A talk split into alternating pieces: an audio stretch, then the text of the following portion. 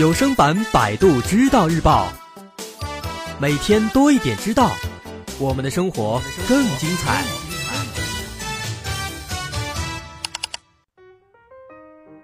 在最近一段时间，有媒体报道说，说澳大利亚的肉类市场上出现了大量的用这个碎牛肉加上肉胶合成的牛排，并且还揭秘了这种合成牛排制作的整个过程。啊，国内媒体也进行报道了，并且通过实验演示了从碎肉和肉胶到牛排的这么一个制作过程。这个问题出来之后，一时激起千层浪，各大媒体争相报道。不过内容大多一样，不外乎就是食品又出这个安全问题了，说什么碎肉和这个添加剂能够合成牛排，而且这种牛排啊，你很可能已经买过并且吃过了。然后呢，新闻后边再配一个惊恐的表情，好像说这个牛排是有毒的一样，能够置人于死地似的。其实，从这个新闻报道来看，大多数媒体他们都是用了这个“次品肉块加肉胶”和“全球行业内的潜规则”这两个关键词来说的。他们利用了普通消费者缺乏相关的专业知识，同时呢，在现在人们谈食品安全色变的年代。这是很容易引起消费者的围观和议论的。那么这时候，咱们就要保持警惕了，要保持清醒。所以说，说到底，这种牛排它能不能吃，有什么问题，为什么要这么做，其实大伙儿并不清楚。那么今天，咱们就来揭秘一下，看看这里边到底有什么猫腻儿。首先，咱们得明白一点，这种合成牛排啊，还算得上是业界良心。比那些用什么老鼠肉冒充火锅的那个商家强多了。因为这个合成牛排啊，它就是普通的碎牛肉和一些食品添加剂，它慢慢的合成的，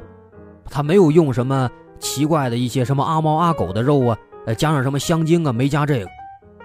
所以说这个东西，最起码原料上来说它没毛病。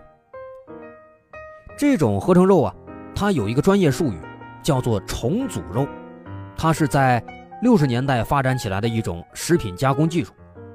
初衷啊，就是为了提高这个剔骨肉还有这个碎肉的利用率。重组肉的定义是什么？它是这样的：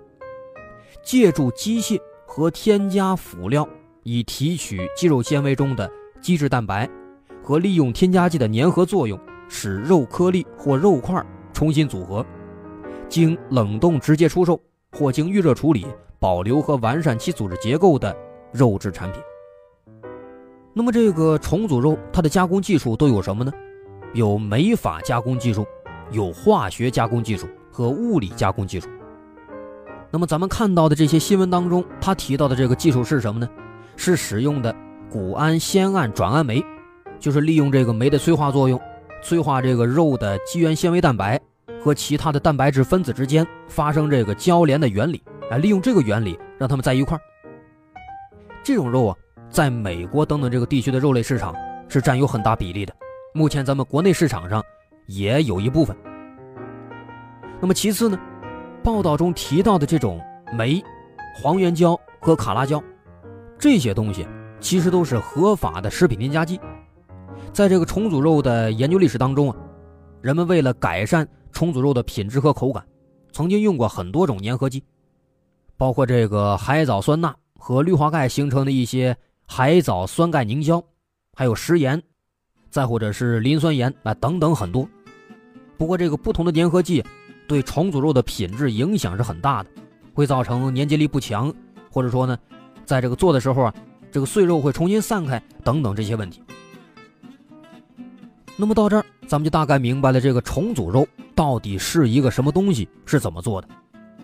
那么这时候有人就会问了，这种合成牛排啊，它到底有没有食品安全问题？咱们可以从这个原料上来看，哎，首先肉用的是牛肉，这没毛病。这个使用的佐料呢，也都是允许的，都是规定里边有的可以用的，哎，这似乎是不存在什么安全问题。但是，在这个重组肉它加工的过程当中，如果说生产环境控制不好，就会增加肉制品细菌感染的几率。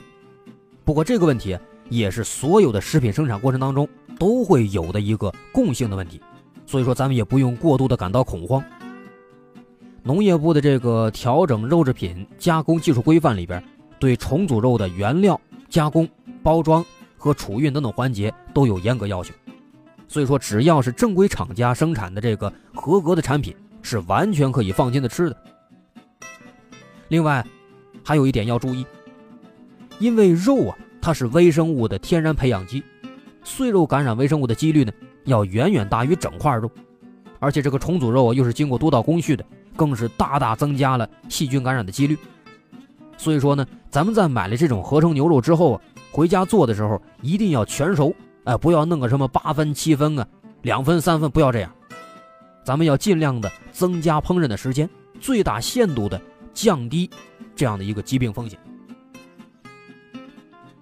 所以说明白这几点之后，咱们都知道了，关于这个合成牛排的新闻报道之所以是引起了这么大的关注，最主要的是因为消费者感觉自己受到了欺骗，哎，利用消费者对食品加工技术的常识的缺陷，模糊标注。对消费者产生误导，其实说到底也是媒体的一种不负责。哎，消费者都会这么想啊，我高价买回来这个牛排，结果一看呢，是什么牛身上乱七八糟的碎肉，加上各种添加剂还合成的，恐怕换谁心里边都会不舒服。所以平时啊，咱们在买的时候，别以为那些网上什么一百块钱十片的牛排还赠什么刀叉，别以为这样的好事会被你碰上。啊，另外咱们常吃的那些。三十九块钱一位的那些自助烤肉啊、牛排管够之类的，其实这里边这些牛肉啊，大部分也都是这样的重组肉。所以说这件事啊，给咱们两个启示：第一是不要贪图小便宜；第二是要学会看食品标签，特别是配料表。真正的牛排，配料表里边只会有一个原料，就是牛肉。但是这种重组牛排啊，配料表里边就不光是牛肉了。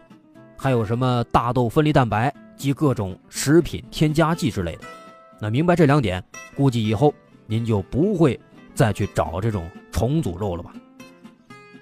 好，这篇文章来自百度知道日报的合作机构中国科普博览。